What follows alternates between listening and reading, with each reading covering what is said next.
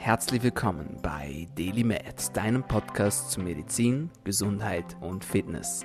Du bist hier, weil du daran glaubst, dass Gesundheit das Wichtigste ist und sich durch deine täglichen Aktionen und Gedanken positiv beeinflussen lässt.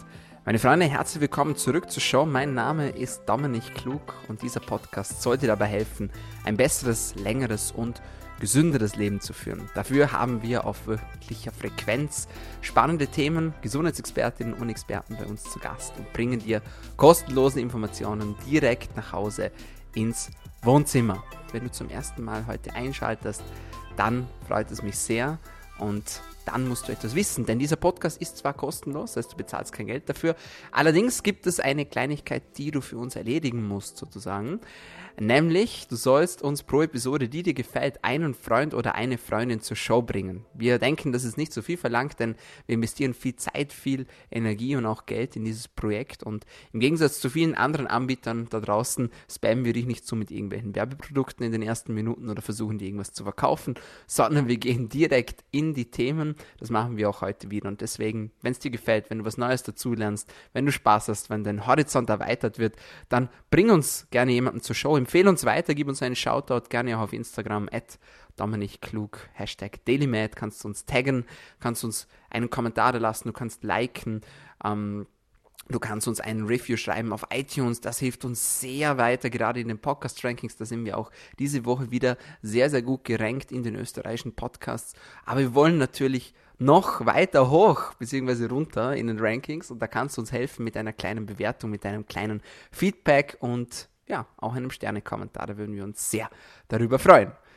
Das ist der Deal und mit diesem Wissen ausgestattet gehen wir auch schon ins heutige Thema hinein. Und für alle, die mir auf Instagram folgen, die wissen, dass ich eure Wünsche, eure Themenvorschläge mir stets zu Herzen nehme und mir überlege, was kann ich euch für einen Content liefern. Und ein Thema, das immer wieder aufploppt und das auch immer wieder interessiert, ist das Thema Darm, das Thema Mikrobiom, das Thema Stuhlanalyse. Es gibt dazu einen Post, kannst du gerne mal nachschauen. Wie gesagt, at Dominik Klug auf Instagram. Es gibt auch ein Story-Highlight zur Stuhlanalyse. Ich möchte aber heute auch diesen, diesem Podcast ein bisschen Raum und Zeit schaffen, damit wir dieses Thema nochmal beleuchten. Das heißt, ich werde euch heute erst ein paar interessante Fakten zum Thema Darm, Mikrobiom geben und dann zum Schluss möchte ich euch, beziehungsweise möchte ich mit euch teilen, wie man denn eine gute Stuhlanalyse gestalten kann, beziehungsweise auf welche Werte das man achten sollte und auf was das man auch bei der Auswertung achten sollte, wo man sowas machen kann, wie man sowas machen kann, etc.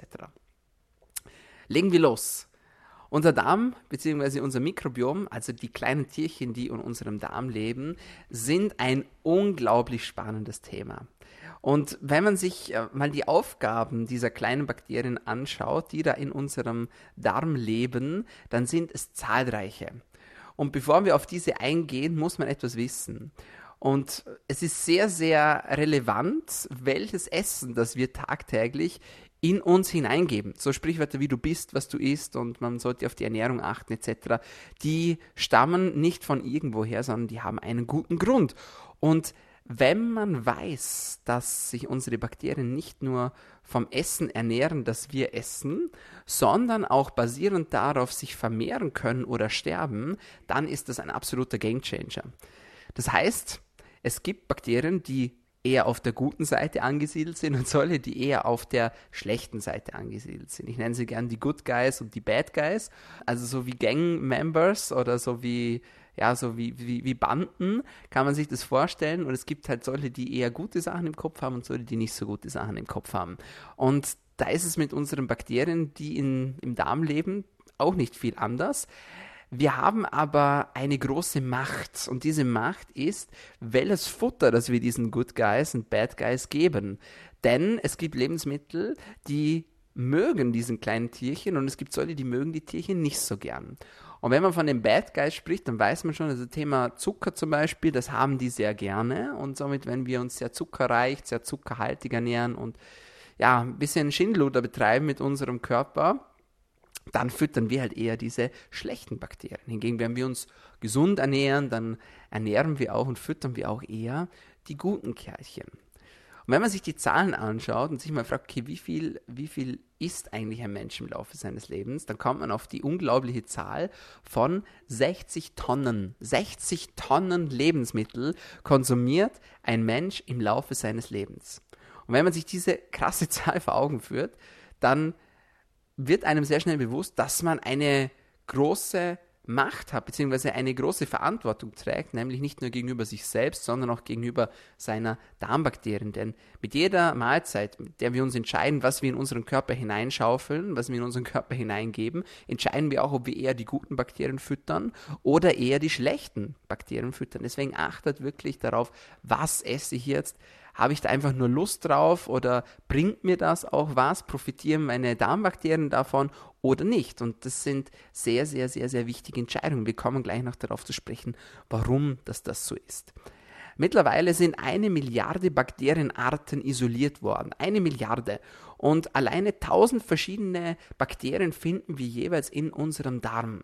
Auch das ist eine stolze Zahl und ihr seht schon, Stuhlanalyse ist nicht, nicht gleich Stuhlanalyse, sondern man könnte wirklich 1000 verschiedene Bakterien äh, isolieren und messen und schauen, wo ist zu viel da, wo sind zu wenig da. Es gibt aber einige wichtige Gruppen, auf die kommen wir nachher gleich noch kurz zu sprechen. Die sollte man auf jeden Fall im Auge behalten, aber alle zu messen ist quasi unmöglich. Alleine 500 verschiedene Bakterienarten finden wir im menschlichen Mund. Im menschlichen Mund. Auch das ähm, ist eine beeindruckende Zahl meiner Meinung nach. Und wir können bei einem Kuss oder eigentlich bei einem Busserl, einem Schmatzer sozusagen, 80 Millionen Bakterien in den Mund des Gegenübers hineinbringen. Also nicht verschiedene Arten, sondern die Zahl der Bakterien. 80 Millionen. Nicht wenig auf jeden Fall. Also nächstes Mal überlegen, äh, wem man küsst und wem man einen kleinen Schmatzer gibt und wem man da auch einen Teil seines Holobioms sozusagen mitgibt, also der Teil der Bakterien, die unseren Körper besiedeln. Die sind ja nicht nur im Darm, sondern auch im Mund. Der Mund gehört streng genommen auch zum Verdauungstrakt, aber sie befinden sich auch auf unserer Haut, äh, in unseren Geschlechtsorganen, im Urogenitaltrakt, also sprich in den harnableitenden Wegen und auch auf unseren Geschlechtsorganen oder in unseren Geschlechtsorganen. Das ähm, zu den Zahlen. Es stellt sich immer wieder die Frage, warum eigentlich Mann und Frau? Warum haben wir eigentlich zwei Geschlechter? Warum müssen wir uns äh, paaren, vermehren sozusagen? Ist ja mega aufwendig eigentlich. Warum haben wir nicht einfach ein Geschlecht und können äh, ja auch uns anders vermehren? Oder warum legen wir keine Eier oder wie auch immer? Das sind so Fragen, die stellt man sich mal vielleicht im Laufe seines Lebens, vielleicht auch nicht. Ich kann mir jetzt schon vorstellen, dass manche sagen, was stellt sich der Dominik für Fragen in seiner Freizeit? Aber ich habe mich tatsächlich auch schon gefragt, warum eigentlich zwei Geschlechter? Und tatsächlich ist es so, dass die Wissenschaft davon ausgeht, dass das einen sehr guten Grund hat. Und dieser Grund ist die genetische Diversität. Das heißt, wenn wir zwei verschiedene Geschlechter haben und ähm, zwei verschiedene Menschen sich paaren, beziehungsweise sich auch nur küssen oder mit, miteinander schlafen, ähm, ein äh, Nachwuchs bekommen etc., dann wird die bakterielle Vielfalt gestärkt. Das heißt, wir tauschen unsere Mikrobiome gegenseitig aus und sichern so unseren Fortbestand und können so auch, ich sage jetzt mal, die Artenvielfalt aufrechterhalten. Man kann es vergleichen wie in einem Regenwald oder wie in einem Korallenriff. Auch dort ist es sehr, sehr wichtig, dass verschiedene Pflanzenarten bzw. verschiedene Fische, ähm, Meeresbewohner Korallen leben und desto mehr, desto besser. Und die Arten sollten nicht aussterben, vor allem nicht die guten Arten. Das klingt jetzt nach ein bisschen einem verrückten Vergleich, ist aber tatsächlich sehr, sehr, sehr, sehr relevant. Was auch relevant ist, und deswegen habe ich vorher auch bewusst äh, das Beispiel mit dem Küssen erwähnt, ist, dass ein Kuss auch das ist ja eigentlich total irre, oder? Also ich habe mich das auch schon gefragt, du vielleicht auch. Warum denn ein Kuss? Warum beschnuppern wir uns nicht zum Beispiel? Machen wir ja auch unbewusst. Aber warum der Kuss? Und der Kuss soll tatsächlich eine ja, Tuchfühlung sein oder ja, ein kleiner Test sein, um mal zu sehen, okay, ähm, was hat denn mein Gegenüber für eine Bakterienbesiedelung? Verträgt sich das eigentlich mit meiner Besiedelung? Äh, Habe ich da einen Vorteil davon? Äh, Gibt es da einen genetischen Überlebensvorteil? Wird die Diversität gestärkt? Alle diese Dinge klingt total mindblowing, ich weiß, aber davon geht die Wissenschaft heute aus, dass das sehr, sehr wohl einen Grund hat, warum, dass wir uns küssen, beziehungsweise auch warum, dass wir uns riechen Und teils ist es ja so, dass wir uns nur unbewusst riechen. Thema Pille haben wir das Ganze schon angesprochen. Da verändert sich auch ähm, die Körperwahrnehmung bzw. der Körpergeruch nicht nur von sich selbst, sondern auch der des Partners. Das ist auch ein Grund, warum das viele Frauen, die die Pille absetzen oder manche Frauen, die die Pille absetzen, ähm, einfach den Partner nicht mehr riechen können oder umgekehrt. Das hat schon zu äh, sehr großer Verwirrung und auch zu Trennungen äh, geführt und das mit gutem Grund, denn wir wissen, dass sich darum natürlich auch die Bakterienbesiedelung verändert. Denn nicht nur mit den Dingen, die wir tun, sondern auch mit den Medikamenten, die wir einnehmen, sprich Thema Pille natürlich auch. Alle diese Dinge sind relevant am Ende des Tages.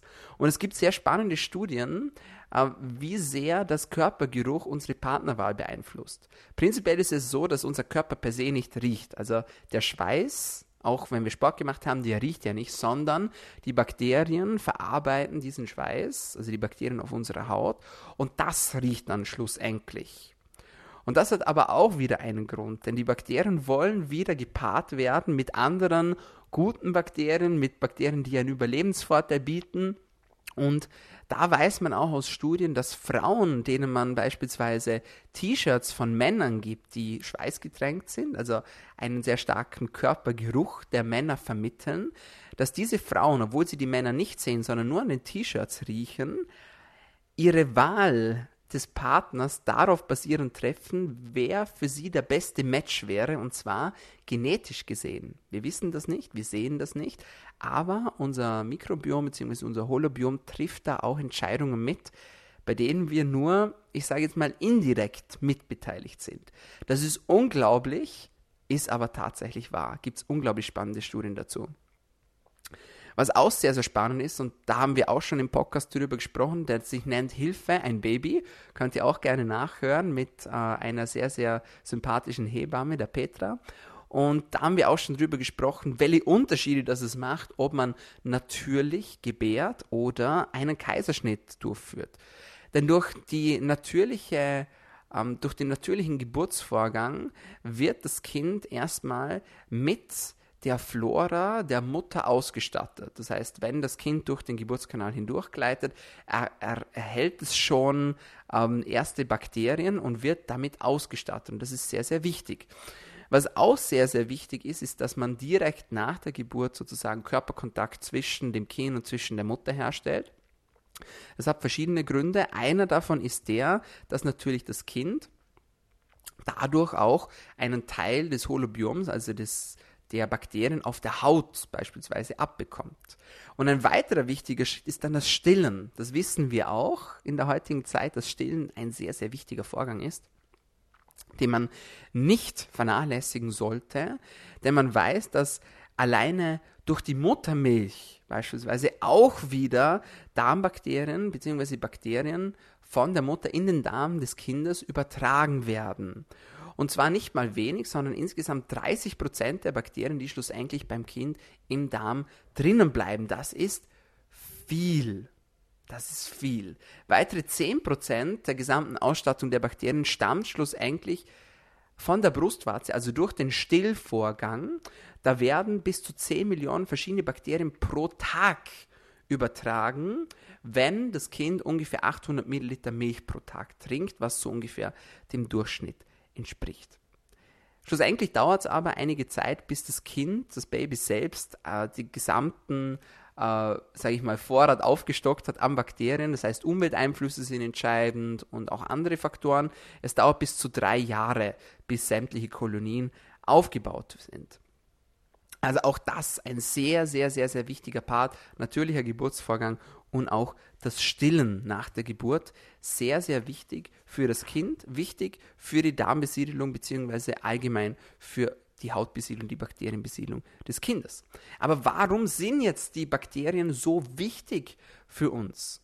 Vor allem die Darmbakterien, auf die wollen wir jetzt einen genaueren Blick werfen.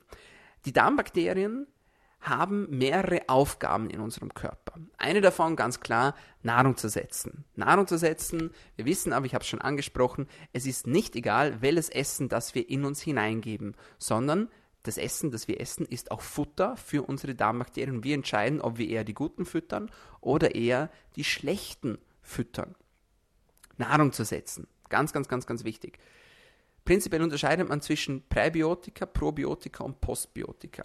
Die Präbiotika sind das Essen, das wir essen, das wir den Darmbakterien geben als Futter. Das ist das Präbiotikum. Probiotika sind Bakterienstämme per se, das sind auch Supplements, die man sehr, sehr gerne einsetzt, um verschiedene Dysbalancen wieder auszugleichen. Wir kommen später noch drauf, wenn wir ähm, dann über das Thema Stuhlanalyse sprechen. Und dann gibt es die sogenannten Postbiotika. Die Postbiotika sind die Produkte, die die Bakterien in unserem Darm produzieren. Das heißt, die machen Stoffe für uns.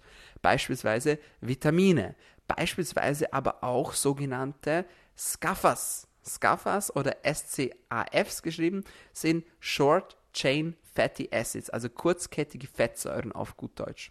Davon gibt es mehrere. Die drei wichtigsten, die man mal gehört haben sollte, sind Acetat, Propionat und Butyrat. Okay? Acetat, Propionat und Butyrat. Das sind so die wichtigsten kurzkettigen Fettsäuren, die unsere Darmbakterien produzieren.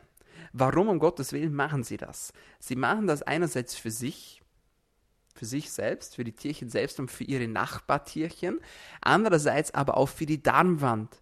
Die kurzkettigen Fettsäuren sind wichtig, um die Darmwand zu ernähren, denn die Darmwand muss gestärkt werden. Die Darmwand muss deshalb gestärkt werden, weil, und das haben wir auch schon im Leaky Gut Podcast gesprochen, wie gesagt, gerne nachhören, sie muss deshalb gestärkt werden, weil sie stabil sein muss. Das heißt, gewisse Stoffe müssen aufgenommen werden, gewisse Stoffe dürfen aber auch nicht durch die Darmwand hindurch gelangen.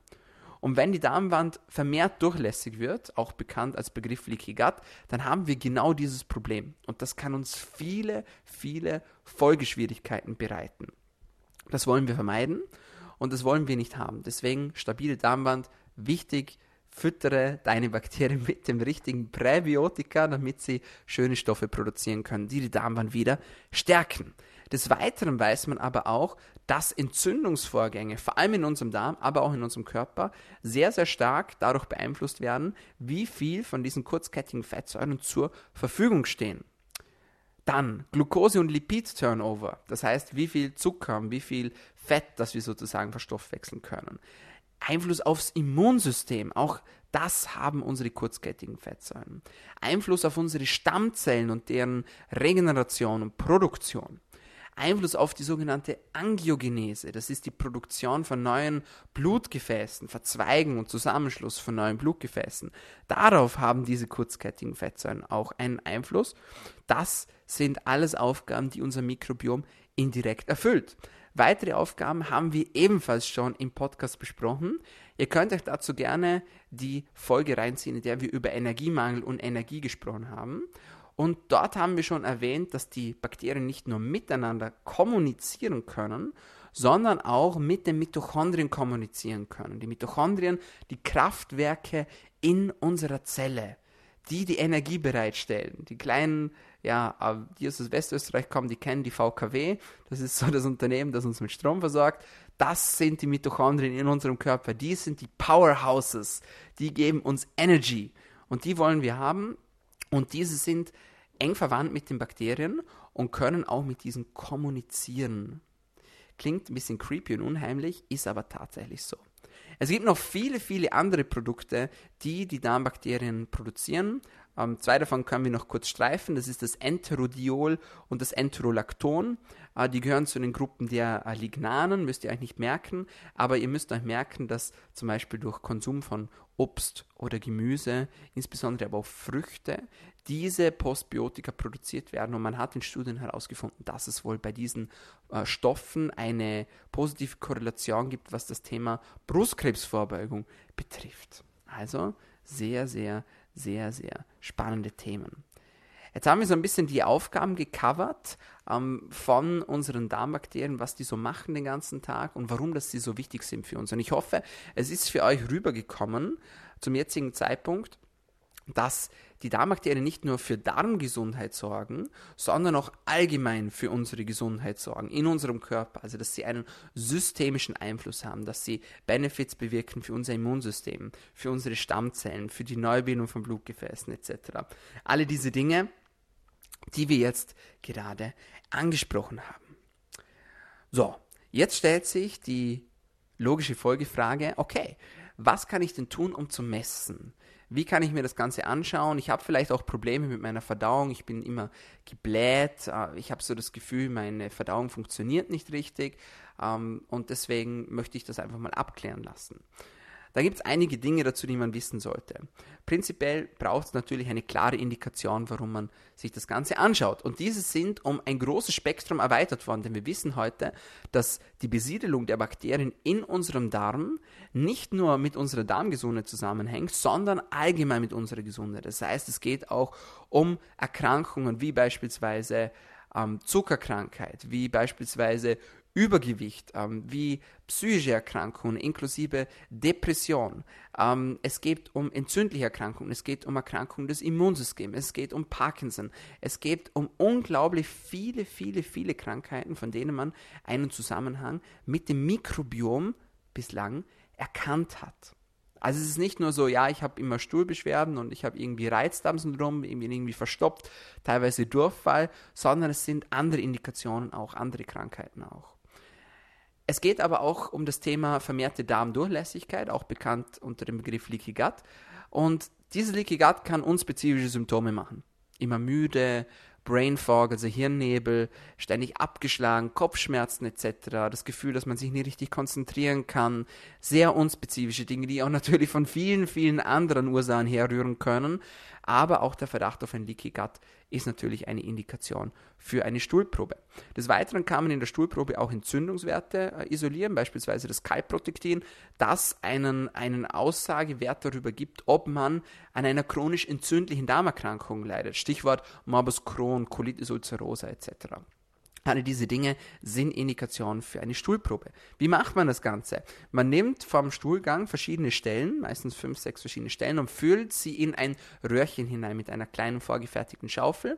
Es gibt mittlerweile verschiedene Anbieter, auch Home-Tests, bei denen man das zu Hause machen kann. Also man muss dafür nicht zwingend zum Arzt gehen, um sich das, äh, um sich das zu holen, sondern man kann sich das auch ganz bequem nach Hause schicken lassen. Es gibt verschiedene Gesundheitscoaches, ähm, die mittlerweile auch solche äh, Analysen anbieten oder verschiedene andere Firmen, die so etwas anbieten. Also man kann das ganz bequem von zu Hause auch machen, füllt dann den Stuhl in das Röhrchen hinein. Manchmal sind auch noch äh, kleine Spezialröhrchen mit dabei für das Mikrobiom, die man dann in den Stuhlgang sozusagen hineindrehen muss, hineinzwirbeln muss. Jetzt keine appetitliche Vorstellung, ich weiß, aber so funktioniert das Ganze.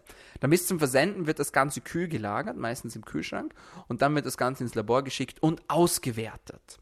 Jetzt stellt sich die große Frage, aber welche Werte brauche ich denn? Was sind denn wichtige Parameter, die auf keinen Fall fehlen dürfen? Wenn man sich die Stuhlanalyse anschaut, dann beginnt die Analyse meistens mit Basic-Werten, wie beispielsweise, wie ist die Konsistenz des Stuhlgangs? Ist das Ganze ähm, fest? Ist das Ganze wässrig? Ist das Ganze breiig? Auch wieder keine appetitliche Vorstellung, ich weiß. Aber es wird teilweise sogar klassifiziert. Es gibt die Bristol Stool Chart Classification. Könnt ihr mal googeln, wenn euch mal langweilig ist. Sehr amüsant. Und da wird nach der Form des Stuhlgangs tatsächlich auch ähm, äh, klassifiziert. Wer sich das ausgedacht hat, sehr kreativ auf jeden Fall. Schaut euch das gerne mal an, wenn ihr eine lustige Minute haben wollt.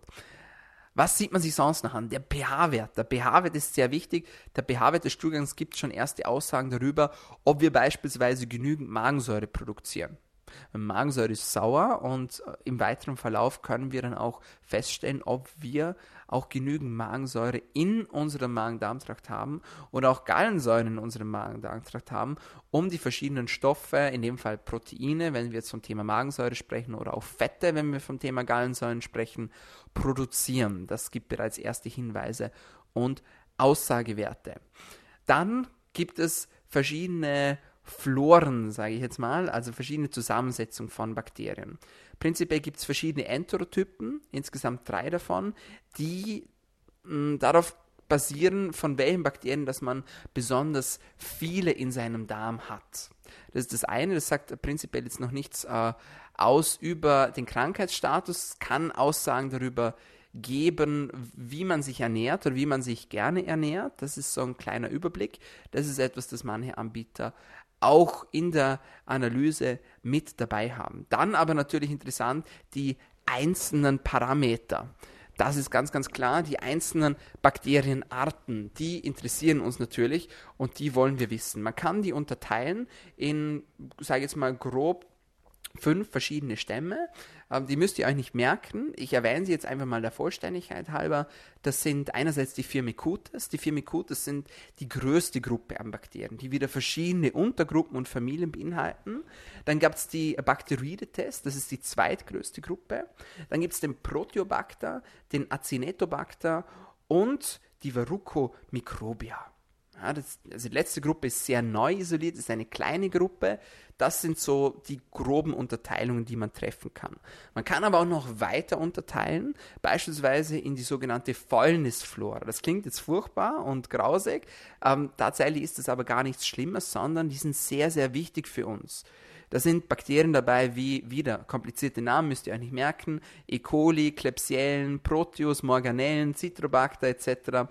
Und diese Bakterien verstoffwechseln vor allem Eiweiße und Fette, schützen uns aber auch vor verschiedenen Krankheiten, schützen auch die Leber. Das ist etwas, das man dazu wissen müsste. Dann gibt es die sogenannte Säurungsflora. Zu den Säurungsflora-Bakterien gehören unter anderem die Lactobacillen. Und die Lactobacillen sind tatsächlich eine Bakteriengruppe, die in keiner Stuhlanalyse fehlen sollten. Die Lactobacillen Lacto klingt schon nach Laktose, also halt irgendwas mit Milch zu tun. Die Lactobacillen produzieren Milchsäure. Milchsäure, ganz, ganz wichtig zu wissen. Sie sorgen für ein stabiles Milieu in unserem Magen-Darm-Trakt. Das heißt, sie sorgen dafür, dass sich andere Bakterien auch wohlfühlen durch die Produktion der Milchsäure und verschiedene andere Postbiotika. Unter anderem produzieren sie auch die vorhin schon genannten Scaffas, also die kurzkettigen Fettsäuren. Das ist natürlich ein sehr, sehr wichtiges Stoffwechselprodukt für uns, für unseren Darm und auch allgemein für unsere Körpergesundheit.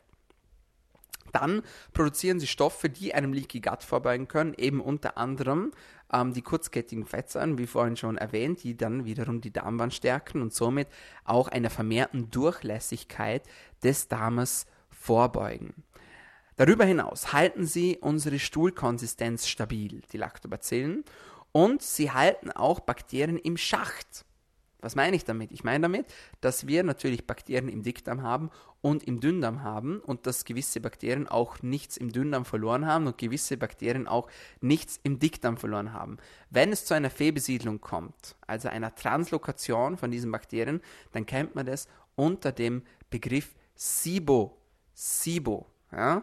Das ist vielleicht etwas, das ich schon mal gehört habe. Da geht es genau darum, dass Bakterien von einem Darmausschnitt in den anderen wandern, wo sie nicht hineingehören. Das ist sehr, sehr spannend und auch sehr, sehr relevant. Des Weiteren weiß man, dass Lactobacillen die Ausschüttung von verschiedenen Neurotransmittern und Hormonen bewerkstelligen können, unter anderem GABA, also Gamma-Aminobuttersäure, Oxytocin, unser Kuschelhormon, Dopamin und Serotonin die zwei wesentliche Player sind, wenn es um das Thema Glückshormone geht. Auf eine Gruppe von den Lactobacillen möchte ich noch ein bisschen genauer eingehen. Also da gibt es wieder Untergruppen. Ihr seht schon, das Ganze ist extrem komplex. Und weil das Ganze so komplex ist, sollte man sich auch immer jemanden suchen, der einem bei der Analyse, bei der Auswertung der ähm, Stuhlanalyse helfen kann. Also ein Arzt, eine Ärztin, ein Gesundheitsexperte, Gesundheitsexpertin, Health Coach etc. Ganz, ganz wichtig für euch. Das ist nichts, das man als Laie auswerten kann und schon gar nicht etwas, da man, wo man auch dann verschiedene Maßnahmen treffen kann als Laie. Also sucht euch da wirklich Expertinnen und Experten dazu. Zurück zu unseren Lactobacillen. Eine Gruppe ist mir persönlich aufgefallen in letzter Zeit und das sind die Lactobacillen die sich der Gruppe Reuteri zuordnen, also Lactobacillus reuteri. Der Lactobacillus reuteri ist ein Allrounder, möchte ich fast sagen. Es gibt sehr, sehr spannende Studien dazu, die gezeigt haben, dass Lactobacillus reuteri nicht nur die Wundheilung beschleunigen kann, indem es nämlich die Angiogenese stärkt, also die Neubildung von Blutgefäßen, sondern auch es gibt eine Korrelation ähm, von Lactobacillus reuteri, der dafür sorgen soll, dass wir weniger Bauchfett haben, weniger Adipositas, also weniger Übergewicht, dass unser Immunsystem gestärkt wird, unsere Haare gestärkt werden. Das hat man in Ratten- und Mäusenversuchen gesehen, dass das Fell von den Mäusen, denen man genau dieses Bakterium gegeben hat, mehr glänzt und schöner wird. der Teint verbessert sich, die Testosteronproduktion beim Mann wird gesteigert und die Ausschüttung von Oxytocin, das Liebeshormon, das Kuschelhormon, ähm, wird sozusagen angekurbelt. Alle diese Dinge sind auf das Lactobacillus reuteri zurückzuführen. Also das ist ein Bakterium, das sollte auf keinen Fall in der Stuhlanalyse fehlen. Welchen Wert sollte man noch immer mitmessen in der Stuhlanalyse? Das sind die sogenannten Leaky Gut Parameter. Wir haben schon kurz darüber gesprochen. Leaky Gut, vermehrte Darmdurchlässigkeit. Wenn du den Podcast noch nicht gehört hast zu diesem Thema, drück jetzt auf Pause, hören dir an. Leaky Gut, das musst du wissen, das ist der Titel des Podcasts. Vermehrte Darmdurchlässigkeit. Wie kann man das messen? Es gibt insgesamt drei verschiedene Parameter. Der erste Parameter ist der berühmteste, das ist das sogenannte Alpha-1-Antitrypsin. Alpha-1-Antitrypsin.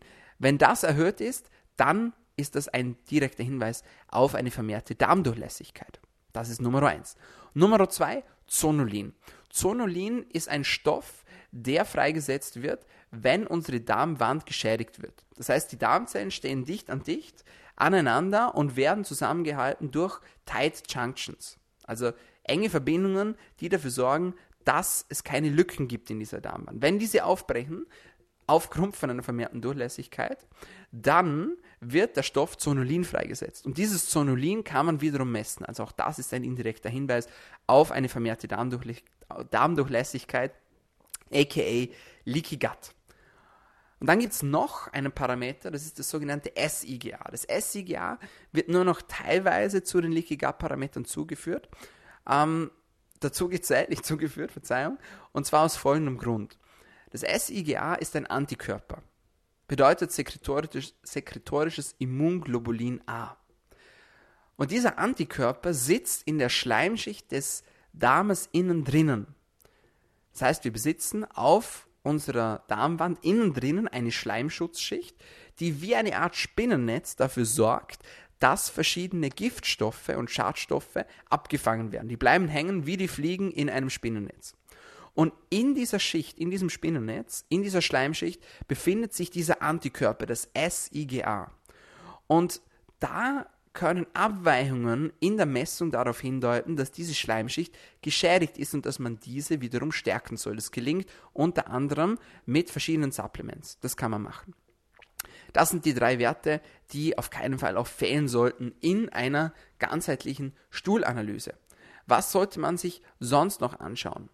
Was auch entscheidend ist, ist das Verhältnis von zwei großen Bakteriengruppen, die ich euch schon vorgestellt habe, nämlich den Bacteroidetes und den Firmicutes. Das sind die zwei größten Bakteriengruppen mit vielen, vielen einzelnen Familien. Also die Lactobacillen beispielsweise, die wir jetzt vorhin besprochen haben, gehören zu der Gruppe der Firmicutes dazu. Warum kann das ein wichtiger Parameter sein? Das Verhältnis von dem Bacteroidetes zu den Firmicutes ist wohl assoziiert mit unserem Körpergewicht. Das heißt, je geringer der Anteil ist an den Firmicutes und je höher der Anteil ist der Bacteroidetes, desto geringer soll das Körpergewicht sein. Jetzt kann man das natürlich nicht pauschalisieren und sagen, so alle Firmicutes sind schlecht ja, und alle Bacteroidetes sind super. Klar, Bacteroidetes sind eher eine Gruppe, die uns positiv versorgen mit den kurzkettigen Fettsäuren etc. Firmicutes gibt auch Bad Guys. Klar, wenn die Überhand gewinnen, dann haben wir es wieder mit Krankheitserregern zu tun, mit vielen weiteren gesundheitlichen Problemen. Beispielsweise die Lactobacillen, aber die so positiv sind und die uns so viele gute Stoffe liefern, gehören auch zu der Gruppe der Firmicutes. Also man kann das nicht ganz ähm, mit Schwarz und Weiß unterteilen, sondern es gibt halt auch in dieser Gruppe wieder äh, Good Guys und Bad Guys sozusagen. Also das wäre eine interessante Ratio, wenn man Probleme hat mit Gewichtsverlust beispielsweise. Dann kann man sich das anschauen. Und zu guter Letzt noch, damit es nicht zu komplex wird und zu ausführlich wird, also ihr seht schon, man könnte stundenlang über dieses Thema diskutieren, aber zu guter Letzt noch einen Wert bzw. zwei Bakterien, die auch zu einer ganzheitlichen Stuhlanalyse meiner Meinung nach dazugehören sollten. Und das ist die sogenannte protektive Flora der Mucosa. Mucosa protektive Flora, also eine Schutzschicht der Mucosa, der Schleimschicht. Und da gehören zwei Bakterien dazu. Bakterium Nummer eins ist der sogenannte Akkermansia mucinifila. Akkermansia mucinifila, wieder ein Zungenbrecher, müsst ihr euch nicht merken.